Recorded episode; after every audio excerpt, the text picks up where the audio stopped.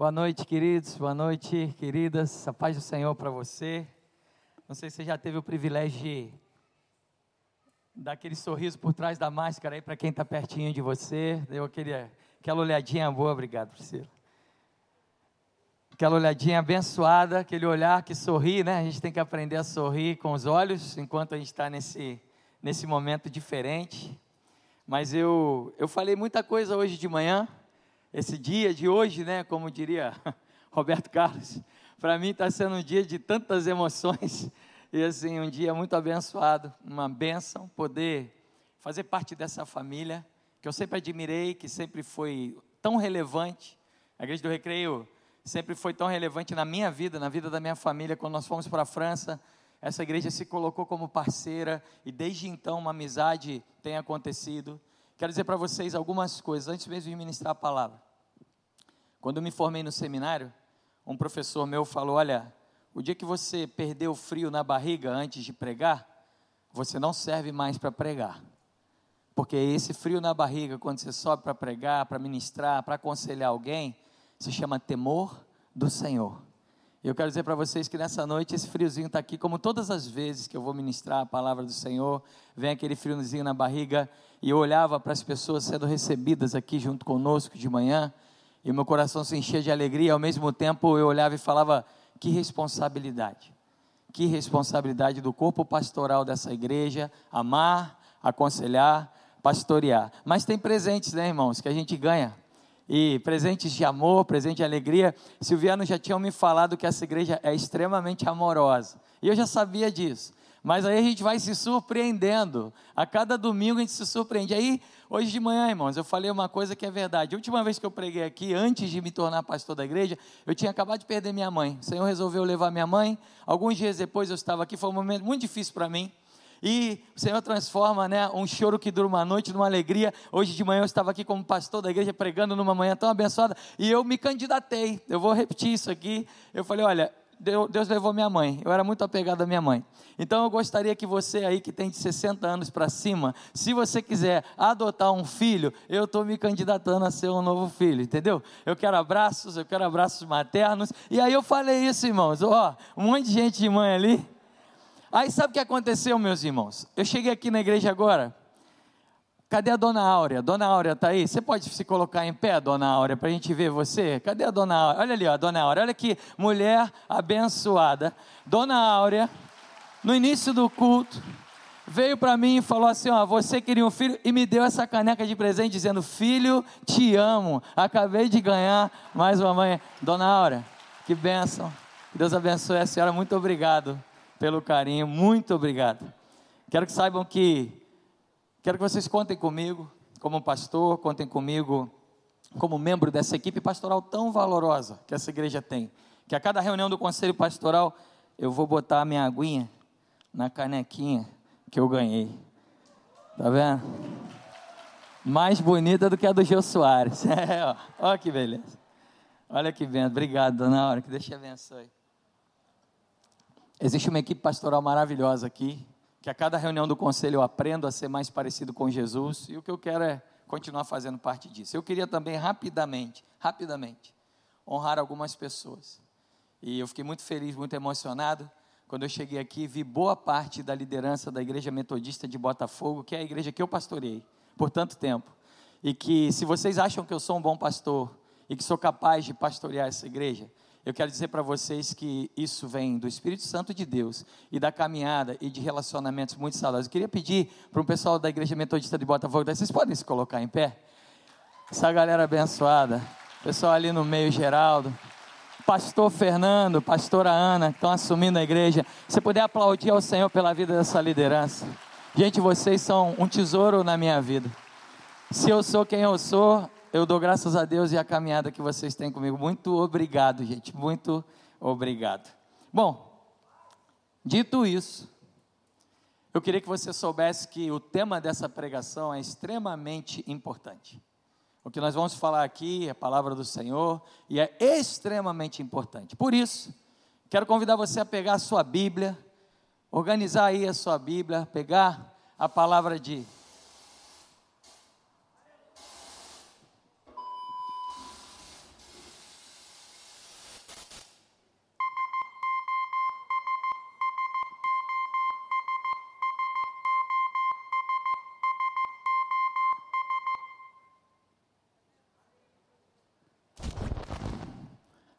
Glória a Jesus. Quero que você agradeça e aplauda ao Senhor por esse ministério de comunicação tão precioso, que compra ideias de última hora.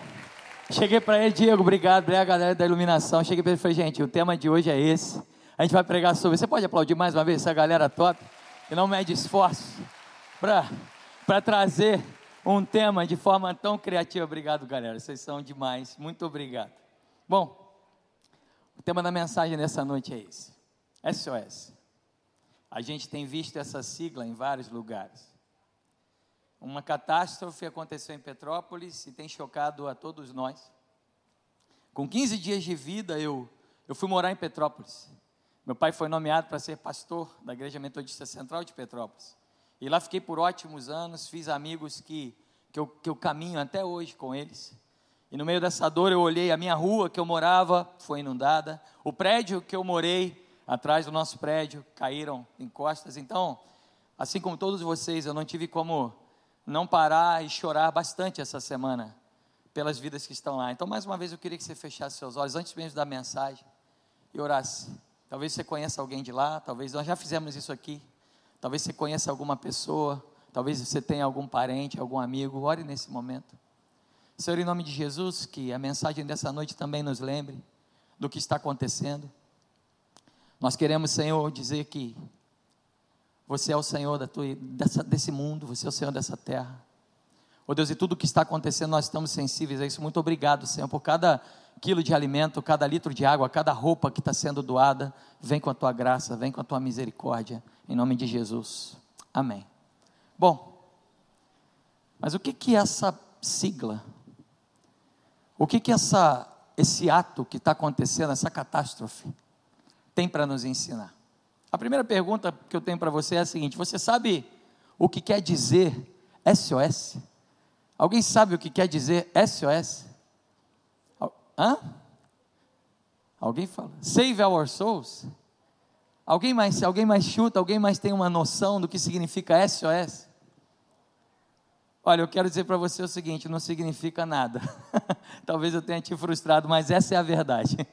Muita gente atribui SOS a muitas coisas, mas a, a sigla SOS não significa nada. Na verdade, em 1912, na Alemanha, existia uma sigla no código Morse que era usada para que socorro viesse, mas era uma sigla muito difícil de ser digitada no código Morse, e eles perceberam que SOS, como nós vimos aqui nessa projeção maravilhosa que o Ministério de Comunicação aí ajudou a gente, era rápido, era fácil, três pontinhos, três tracinhos, três pontinhos. Então, SOS, muitas pessoas atribuem a muitas coisas, mas a verdade é que não a, a sigla não significa nada. É, SOS é uma, são três letras que não tem nenhum significado, apenas olha, socorro tem alguma coisa dando errado. Mas essa sigla, que não significa nada, ela mostra muita coisa para a gente.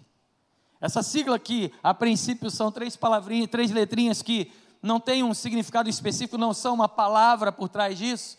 Ela mostra muita coisa para nós. E a minha pergunta nessa noite é: o que nós podemos aprender com uma catástrofe, com uma tragédia, com uma situação difícil?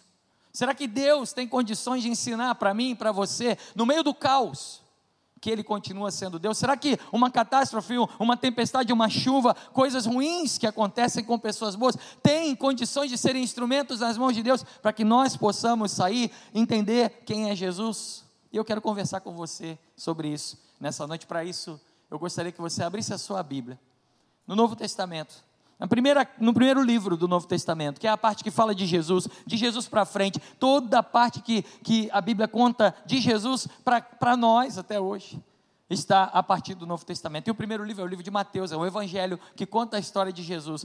E eu quero convidar você a ler o capítulo 8, dos versículos 23 aos versículos 27. E a mensagem dessa noite, o tema dessa noite, se dá numa catástrofe, num problema. Como Jesus nos ensina a caminharmos diante de problema. Quem achou diz achei. Quem não achou diz socorro. Todo mundo achou. Diz assim a palavra do Senhor: Entrando ele no barco, seus discípulos o seguiram. De repente, uma violenta tempestade abateu-se sobre o mar de forma que as ondas inundavam o barco. Jesus, porém, dormia. E os discípulos foram acordá-lo, clamando: Senhor, salva-nos, vamos morrer.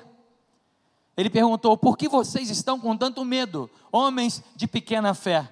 Então ele se levantou e repreendeu os ventos e o mar, e fez-se completa bonança. Os homens ficaram perplexos e perguntaram: Quem é esse que até os ventos e o mar lhe obedecem? O Senhor continua falando nessa noite, eu te peço isso em nome de Jesus. Existem algumas lições, algumas lições que nós podemos aprender no meio do caos, no meio de um pedido de socorro, no meio de uma catástrofe. E eu queria compartilhar com você à luz da Bíblia. Porque não é a nossa inteligência, não é a nossa, nossa teologia, não é a nossa doutrina que muda nossos corações, mas é a palavra poderosa de Jesus que muda quem nós somos. Por isso, se você puder deixar sua Bíblia aberta.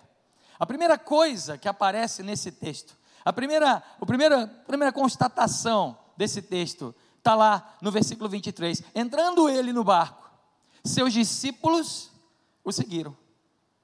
E essa é a primeira lição que nós aprendemos nessa noite. A pergunta que eu tenho para mim e para você, antes mesmo de uma catástrofe, de uma tempestade, de um momento ruim, de um momento complexo, a pergunta é: quem você tem seguido? Essa é a pergunta. Quem você decidiu seguir? Você está seguindo a quem? Em momentos bons, nós precisamos entender que nós estamos organizando a nossa vida para que em momentos ruins a nossa vida continue. Não são nas tempestades, no meio do caos, no meio de um momento em que você perde totalmente o controle, que você tem condições, normalmente, de tomar decisões estratégicas para que ou aquilo possa acontecer de uma forma menor, ou, ou que você tenha mais segurança. Não é ali no meio da tempestade, mas é antes. É antes. E a pergunta que eu tenho para mim e para você é essa. A Bíblia é muito clara. Jesus, ele contava histórias muito simples para ilustrar coisas muito profundas. E a gente chama essas histórias de parábolas. Uma das parábolas que Jesus conta é sobre um homem sábio e sobre um homem que não era sábio. Esse homem sábio, diz a historinha, a parábola, construiu a sua casa sobre a rocha. O homem que não era sábio construiu a sua casa sobre a areia. O homem que era sábio passou por ventos, passou por tempestades, passou por chuva e diz a Bíblia: a casa não caiu. O homem que construiu a sua casa na areia também passou por ventos, também passou por tempestades e a sua casa desmoronou. E diz Jesus que o significado dessa parábola é: o homem sábio é aquele que ouve a palavra e a coloca em prática. O homem que não é sábio também ouve a palavra, mas não a coloca em prática. A pergunta primeira dessa noite, antes da tempestade chegar, é: quem você tem ouvido? A quem você está seguindo no seu dia a dia? Quando tudo vai bem, quando tudo está aparentemente sob controle. Deus fala para mim para você, para nós que não estamos em Petrópolis, estamos em um ambiente extremamente agradável, com ar-condicionado, com iluminação, com efeitos especiais da galera da comunicação, que é top demais. Nós estamos bem. Quem você segue nesse momento? Essa é a pergunta. Existe um provérbio português, eu gosto muito de velejar, já falei isso aqui algumas vezes. E como bom velejador, como alguém que ama o mar, esse provérbio é um provérbio que acompanha todos os velejadores. A gente fala desse provérbio toda hora. Esse provérbio diz assim: Deus, livra-me das águas boas, porque das águas ruins me livro eu. que provérbio interessante. Deus, livra-me das águas boas, porque das águas ruins me livro eu. Tem gente, meus irmãos, que está se metendo em roubada, mesmo antes da roubada se tornar uma roubada. Vocês estão entendendo onde eu estou querendo chegar? Tem gente que está querendo andar por águas ruins. Quando a Bíblia mostra claramente quem nós devemos seguir. A palavra de Deus é muito clara no Salmo, capítulo 1, quando ela fala sobre o homem, a mulher bem-aventurado, bem-sucedido, feliz em algumas traduções. Ela é muito clara quando diz: o seu prazer está na lei do Senhor, e na sua lei ele medita de dia e de noite, será como árvore plantada junto à corrente das águas, que no devido tempo dá o seu fruto e cuja folhagem não murcha, e tudo o que fizer prosperará. Aleluia. Esse é um conselho bíblico para quando as coisas estão bem. A quem você segue?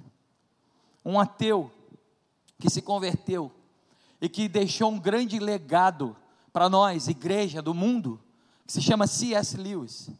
E quando ele escreve sobre o sofrimento humano, ele escreve algo, algo muito interessante. Ele diz: Deus sussurra nos nossos prazeres, fala na nossa consciência e grita na nossa dor. E ele diz: o sofrimento é um megafone de Deus para um mundo surdo. E quando a gente vê essa, essas catástrofes, essas coisas, as demonstrações de sofrimento na terra, alguns ficam completamente perdidos. E quando eu olho para. Alguns entram em, em definições escatológicas, é a trombeta do Apocalipse tocando. Eu não sei, a gente não tem como prever se é, se não é. Mas uma coisa é certa: o Senhor está gritando nos nossos ouvidos, está gritando com o seu megafone para um mundo que deixou de o ouvir, que deixou de o seguir. Como diz a palavra de Deus em Romanos, a, humanidade quis ser igual a Deus, e na sua soberba foi entregue ao seu bel prazer. E por isso nós vemos o que vemos hoje. Quem você tem seguido? Essa é a primeira lição. Deus está sempre falando. Deus está falando quando vai tudo bem. Deus está falando quando a tua vida está boa. Deus está falando com você, mas às vezes é tão sutil que parece um sussurro. E eu quero convidar você, antes mesmo do texto continuar, a não deixar que uma tempestade entre na tua vida, para que você finalmente possa ouvir ao Senhor, mas para que quando tudo vai bem, quando tudo está bem, o Senhor possa falar ao seu coração e você possa dizer: Senhor, eu quero seguir a tua vontade na minha vida. Vocês estão entendendo isso? Amém, queridos? Essa é a palavra do Senhor. Mas esse texto tem muitas lições, muitas lições para nós. A segunda lição desse texto é: o que uma tempestade nos revela? O que uma catástrofe nos mostra? É, é muito forte o texto. De repente, uma violenta tempestade abateu-se sobre o mar, de forma que as ondas inundavam o barco. Os discípulos foram acordados porque Jesus dormia e eles clamavam: Senhor, salva-nos. Era, era um grande SOS dos discípulos dizendo: salva-nos vamos morrer. O que uma tempestade me revela? O que uma tempestade te revela? Catástrofes exageram, amplificam a fragilidade humana. É isso. Catástrofes fazem todas as prioridades sumirem, caírem por terra. Já parou para pensar nisso? Naquele momento, na segunda-feira, em Petrópolis, na terça-feira de manhã, tinha gente pensando na conta bancária, tinha gente pensando nos problemas, tinha gente pensando no estoque, tinha gente pensando nisso, naquilo. De repente, terça-feira à tarde, tudo muda. Tudo muda. E todo o foco da atenção se volta para a sobrevivência. A catástrofe ela tira qualquer coisa que não é vital do foco. E a gente passa a clamar por sobrevivência.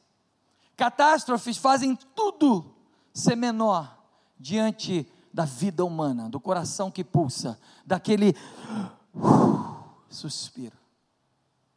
Tudo se torna irrelevante. A sobrevivência passa a ser o alvo. Eu tenho um amigo, pastor, líder de um grande centro de treinamento missionário, uma pessoa extremamente bem sucedida, extremamente ocupada, uma pessoa com a sua agenda, tem um centro chamado é, Informe em Teresópolis e treina milhares de pessoas. O nome dele é César, é o, é o presidente desse centro. Um homem muito ativo, muito atuante, que influencia muitas vidas. Há três semanas atrás, ele manda um recado para nós e diz: O meu filho, Pedro, de 19 anos, foi diagnosticado com leucemia, num estado avançado.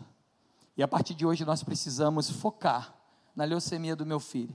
E desde então, desde então, todas as notícias no WhatsApp que eu recebo do pastor César são contando sobre a caminhada do seu filho.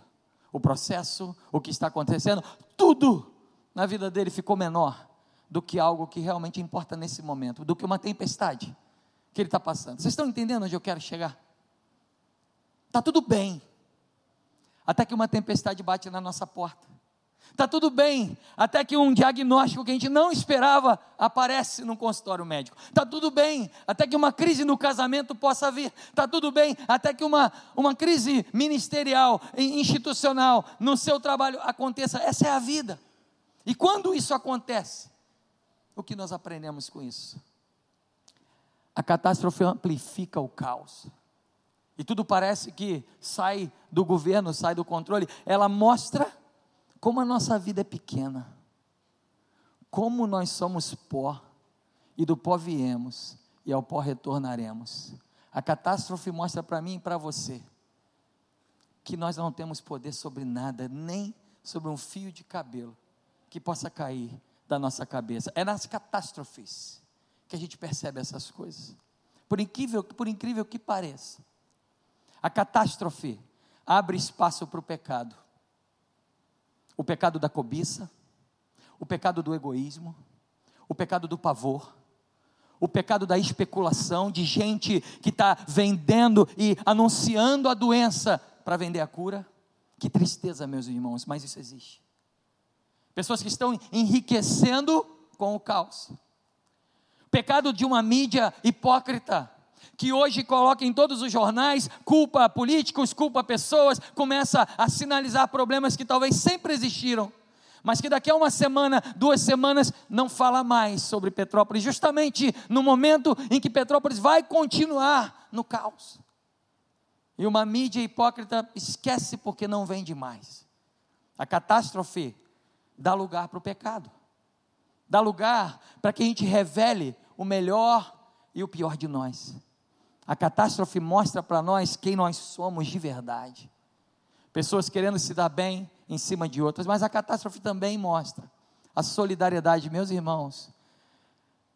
Desde quinta-feira eu tenho chegado aqui na igreja e toda vez que eu chego ali na frente da tenda, eu louvo ao Senhor pelas pilhas de água, de alimento, de roupa, de mantimentos que cada um de nós, cada um de vocês está solidariamente doando para essa catástrofe que está acontecendo agora. Eu olho aquilo ali e falo: esse é o povo de Deus, sendo o povo de Deus, entendendo quem é Deus e querendo viver as misericórdias do Senhor. Aleluia. É isso que uma catástrofe mostra. Pessoas ajudam, pessoas passam por cima de outra para salvar a própria pele, pessoas compartilham, pessoas criam doença para vender a cura. Mas nós temos mais lições nesse texto. Olha que interessante. No meio do caos, no meio do caos, no meio de uma catástrofe estrondosa como essa, diz o texto que Jesus, o que, que ele fazia, meu irmão? Jesus dormia. Jesus dormia. Que coisa louca. Por isso que eu acho que toda a história da Bíblia tem que virar um filme, pelo menos na Netflix, toda, toda, porque não é normal. Não é uma coisa. Quando você começa a ler e começa a ver, você está falando, gente, isso aqui é loucura. No meio de um, de um caos, ah, diz a Bíblia que as ondas entravam dentro do barco, os discípulos desesperados, Jesus, porém, dormia. E essa lição é para mim e para você, porque a Bíblia nos dá de presente como eu falei hoje de manhã, para todo aquele e aquela que sabe quem é, a Bíblia me dá e te dá algo que o mundo está gastando muito dinheiro para tentar ter, mas não consegue ter. A Bíblia me garante, a Bíblia te garante, na bonança e no sofrimento, a paz que excede a todo entendimento humano. A Bíblia diz para mim e para você, ela não diz para mim e para você que você vai se converter e o mundo vai ficar um mar de rosa e a tua vida vai ser Alice no País das Maravilhas. Não, mas ela diz que se você está no mundo onde há sofrimentos, tenha um bom ânimo. Pastor Rogério pregou aqui algo magistral. Se você não estava aqui, vá no YouTube, assista a pregação do Pastor Rogério sobre a real alegria, aquilo que nós entendemos ser alegria. Quando nós olhamos a Bíblia dizendo que no mundo nós teremos aflições, logo depois o texto diz: animem-se, tenham bom ânimo. A paz que excede a todo entendimento humano. Tem gente gastando muito dinheiro para ter paz. Uma paz hipócrita, uma paz egoísta, uma paz individualista, simulando, colocando câmeras de segurança para ter paz. Pagando pensões para ter paz. Pagando disputas judiciais para ter paz. E a Bíblia diz para mim e para você que enquanto a catástrofe está acontecendo, Jesus não é irresponsável, mas ele dormia. Porque a paz que excede a todo entendimento humano habita no coração daquele e daquela que seguem o Mestre. Aleluia. Meu pai foi um dos pastores que mais inspirou a minha vida. Tem sido. Tantos testemunhos, tantas coisas lindas que eu olho e falo: Jesus, que homem, que homem de Deus. Meu pai foi pastor perto da terra do, do, do pastor Clóvis. Foi pastor em Nilópolis. E em Nilópolis ele era, ele era pastor de uma igreja. Ele contou para mim uma vez, contou lá na igreja algumas vezes, que uma mulher ia para toda manhã para o culto da igreja. E o seu marido era chefe de um terreiro de umbanda. E o marido dela fazia questão, por ser uma pessoa muito educada, muito bem instruída, ele levava a esposa na igreja, ia para o centro, para o terreiro de umbanda, vivia as coisas dele, e no final do culto ele ia lá e buscava a, a, a, a moça na igreja, a sua esposa na igreja. Normalmente ela ficava esperando ele lá, porque o culto já tinha acabado. Era assim, todo santo domingo. E diz o, o meu pai que uma vez ele fez esse ato dominical, levou sua esposa para a igreja e foi para o seu terreiro de Umbanda. E chegou no terreiro de Umbanda, meus irmãos, ele contou que deu uma briga lá, meus irmãos. Um santo resolveu brigar com o outro, e nós sabemos que de santo esses caras não tem nada, mas um demônio manifestou, e do outro lado o outro, e foi uma brigaiada. Ele falou que começaram a quebrar, quebrar instrumento, pegar tabaco e jogar um para o outro. E aquele cara ficou desesperado, começou a olhar. Ele falou que tinha uma portinha. Tipo aquela porta ali, meu, quem já foi batizado aqui na igreja tem uma portinha ali, escondidinha, né? Você sai ali, ninguém vê. E ele falou que ele era o chefe do terreiro, ele tinha uma portinha, ele saiu correndo e deixou literalmente tudo se quebrar lá dentro, uma catástrofe. Mas nisso, ele saiu mais cedo. E quando ele saiu mais cedo, ele falou: Vou buscar a minha esposa. Eu nunca fui nesse culto dos crentes. Vou chegar lá e vou fazer uma surpresa para ela. Sabe o que aconteceu, meus irmãos? Quando ele chegou, quando ele pisou na igreja, no templo, ele botou a, a cabeça na porta do templo. Meu pai estava impetrando a benção. E quando meu pai estava impetrando a benção, ele estava falando as palavras: que a graça e a paz de Deus sejam sobre a tua vida.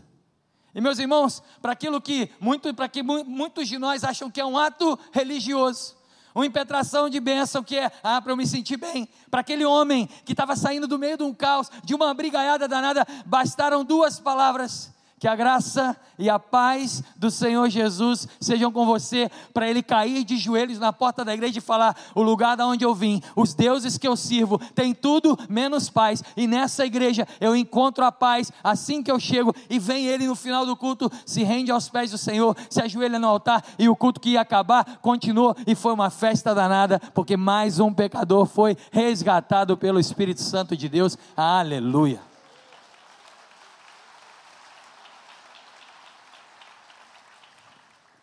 Jesus dormia, porque Jesus tinha paz, a paz que ninguém pode te dar. Só que esse texto é maravilhoso, meus irmãos. Como eu digo para vocês, dá para a gente pregar o mês inteiro. Uma outra lição que nós aprendemos nesse texto é que a catástrofe gera dúvidas. E gera aquela pergunta que talvez você já tenha ouvido de alguém: mas aonde está Deus no meio desse caos? Aonde está Deus no meio desse sofrimento. Não são só homens e mulheres que não creem no Senhor que faz essas perguntas. Próprio, os próprios discípulos correram para Jesus e falaram: Deus, aonde você está? Esse milagre é um dos onze milagres, dos únicos onze milagres que os três evangelhos sinóticos relatam. Os três evangelhos, Mateus, Marcos, Lucas, relatam alguns milagres, mas só existem onze que eles três relatam nos três evangelhos. E no Evangelho de Marcos, quando nós lemos esse texto, ele é ainda mais enfático, porque esse texto não fala o que nós lemos aqui. Nós lemos em Mateus o seguinte: olha que interessante. Nós lemos que os, os, os discípulos chegam e falam: Senhor, salva-nos, vamos morrer. Mas na verdade, o Evangelho de Marcos é ainda mais incisivo, porque ele fala: Senhor, não te importa que morramos, não te importa que pereçamos.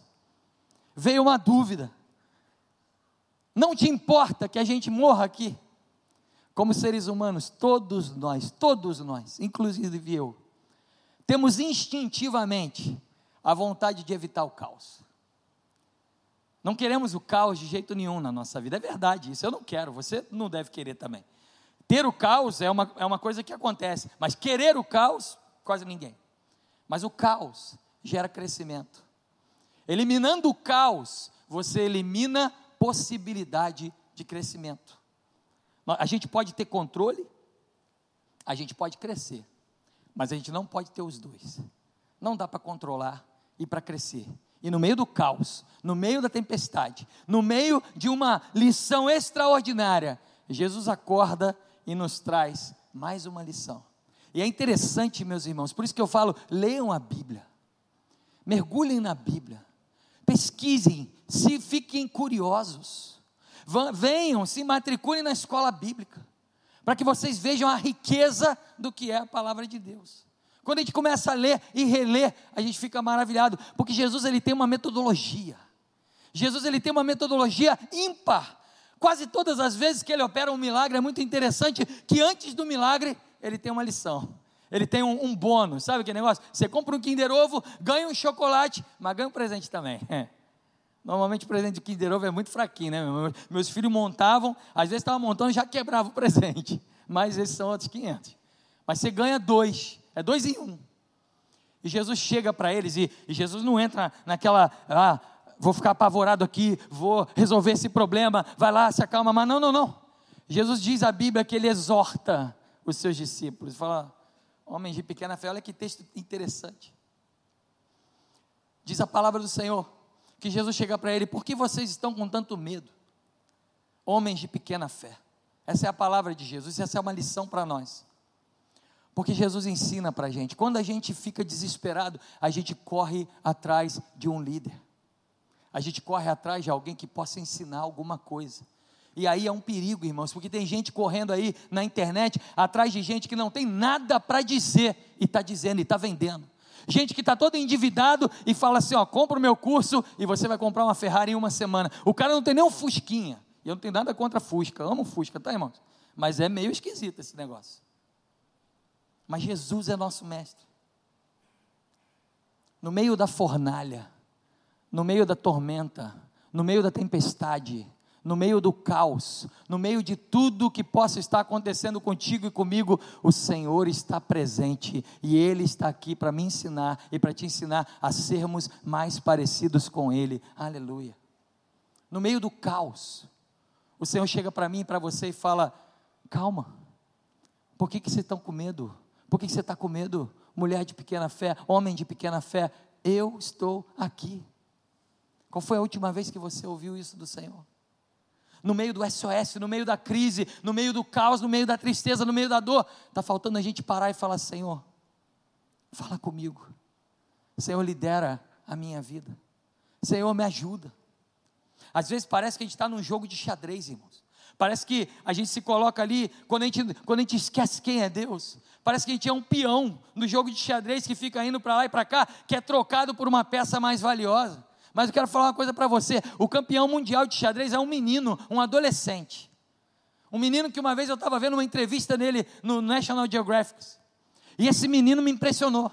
Porque os, os entrevistadores estavam perguntando, mas como é que é? E no meio da entrevista ele falou: Olha, eu tenho a capacidade de prever 13 jogadas antecipadamente. Eu falei, gente, esse cara é um X-Men. Eu não consigo prever nem a próxima. Eu não sei nem se eu jogar o peão. Às vezes eu não sei nem para qual direção o peão tem que ir. E diz a, a história que esse menino consegue prever 13 jogadas. Meus irmãos, 13 jogadas não são um mais um mais um dando 13, porque a cada jogada um imenso número de variáveis acontece no xadrez. Querido, querida, se um homem, se uma pessoa mortal como eu e você tem capacidade dada por Deus, mesmo que ele não diga isso, para prever 13 jogadas antecipadamente, imagina o meu Deus, o seu Deus, que é o Criador do céu e da terra, que diz a Bíblia que o universo está na palma das suas mãos. Você não é um peão de xadrez, você não está sendo jogado para lá e para cá. O Senhor cuida de nós, e Ele sabe de todas as coisas. Ele conhece a tua vida, Ele conhece todas as variáveis que possam estar envolvendo quem você é, o que você faz, e Ele cuida de nós. E tudo que Ele fala para mim, para você, no meio do caos, no meio do SOS, é: não temam, homens de pequena fé. E aí, meus irmãos, vem um espetáculo. No meio da tempestade, Deus chega e fala: acabou. E a última lição que nós aprendemos desse texto, ela não é menor do que nenhuma outra. Porque eu acho que eu faria o mesmo, estando ali. No final dessa linda história bíblica, os discípulos que estavam ali, meus irmãos, andando coladinhos com Jesus, chegam para Jesus e chegam entre eles, provavelmente, e fazem uma pergunta. E a pergunta é: quem é esse que até o vento e o mar lhe obedecem? Toda a experiência com Deus resulta numa missão, numa responsabilidade. Toda experiência com Deus resulta numa crise de quem eu sou e numa testação de quem Ele é, e na, na nossa capacidade de olhar para nós e falar: Eu não sou nada, quem é esse que até o mar, até o vento lhe obedecem? Meus irmãos, que lição maravilhosa, porque essa não é uma pergunta ruim, as perguntas com sinceridade, por mais, com perdão da palavra, estúpidas que possam parecer, são perguntas boas. Em um determinado momento, Jesus estava naquela confusão, muitos o deixando, muitos sem saber quem ele era, fazendo essa pergunta, e Deus chega para os seus discípulos e fala: E vocês? E alguns de seus discípulos disse: Para onde nós iremos, Senhor? Se só você tem as palavras de vida eterna. Essa não foi uma pergunta ruim, na verdade, essa foi uma pergunta extremamente importante. Porque no meio do caos, nós ganhamos possibilidades. Você está entendendo como Deus faz na nossa vida? No meio do caos, no meio da tempestade, Deus chega para nós dormindo em paz e olha para mim e para você. Existe possibilidade para mim e para você. Pode perguntar para qualquer pastor aqui da igreja, para qualquer um, para qualquer um da liderança, se tudo o que foi feito no ano de 2020, no meio de 2020, depois de março de 2020 para frente, no meio do caos, no meio da pandemia, eu não tenho dúvida de que essa igreja foi extremamente relevante, foi extremamente importante na vida de pessoas. Pergunta para qualquer pastor se isso estava no planejamento de 2019. Se na reunião de planejamento de 2019 estava lá, olha, vamos ter uma pandemia, e no meio da pandemia, vamos para online, vamos ter células online, vamos criar estruturas que a gente nunca imaginou que fosse precisar. Não, meus irmãos, ninguém imaginava esse caos na vida. Mas no meio do caos, Deus nos dá a oportunidade de ter você que está em casa agora, assistindo a um culto e glorificando o nome de Jesus, sendo abençoado por Deus no Rio, em outros estados, em outros países e sendo cheio da graça do Senhor. Esse é o nosso Deus. Uma das lições que aprendemos na tempestade aqui, é nós temos a falsa impressão de termos o controle das coisas. E quando nós percebemos que nós não temos o controle de nada, queria chamar o Ministério de Música no altar. Quando nós percebemos que não temos o controle de nada, nós percebemos como é importante chegarmos para Deus dia após dia, manhã após manhã, e dizer: Senhor, para onde iremos se só tu tens as palavras de vida eterna? Nós somos brasileiros e na história do nosso país há uma frase muito infeliz. Dia 7 de setembro, nós comemoramos uma data importante na nossa história, que é o quê? Aula de história, o quê? Independência. E a gente aprende lá na escola que uma frase muito importante foi, foi dita foi proclamada. E essa frase foi é tida como uma frase de sucesso. E essa frase está aí espalhada pelo nosso país. E essa frase diz o que? Independência? Independência? Pois é, mas essa frase não tem nada a ver com a minha Bíblia e com a tua. Porque o que diz a Bíblia em Gênesis, capítulo 1, é que o dia que o homem resolveu gritar essa frase, ele morreu. Uma catástrofe mostra para mim e para você que independência ou morte não é a frase boa, mas que a frase correta é independência é morte. Essa frase mostra para mim e para você que se nós formos independentes de Deus, a nossa vida está morta. Tudo que nós colocamos nas nossas mãos se esvai por essa terra. E vem Jesus, um homem que acalma o mar, e nós temos uma vantagem, e nós vamos orar agora. Em relação a esses discípulos, eu quero que você se transporte para esse momento, onde discípulos não sabiam muito bem quem era esse Jesus, não sabiam muito bem o que ele ia fazer, não sabiam muito bem onde aquilo ali ia vai dar, ia dar, mas diz o texto que eles o seguiram. Aleluia. Mas nós, queridos, nós em 2022 temos uma vantagem em relação a eles porque nós conhecemos o fim da história, aleluia. Nós conhecemos aonde essa história foi parar. Nós conhecemos que esse Jesus, que ensinou tantas coisas no meio de tantas tempestades, de tantos momentos caóticos, vive o maior caos que a humanidade poderia ter. E eu quero fazer mais uma propaganda aqui. Se você não esteve na pregação do pastor Guilherme sobre a cruz de Cristo, vai no YouTube e procura essa pregação. Porque aquele ali foi um dos maiores caos da humanidade. A maior catástrofe. Jesus se permite morrer e um caos se instala na terra. E diz a Bíblia que o céu escureceu, que a tristeza entrou no mundo e que a alegria que estava ali, para muitos que achavam que ele seria o próximo líder religioso, o próximo Messias do seu tempo, tudo vai por água abaixo. Mas no meio do caos, no meio da tempestade, no meio da tristeza, no meio do maior caos, no meio do Gólgota, Jesus dá a maior lição para mim e para você.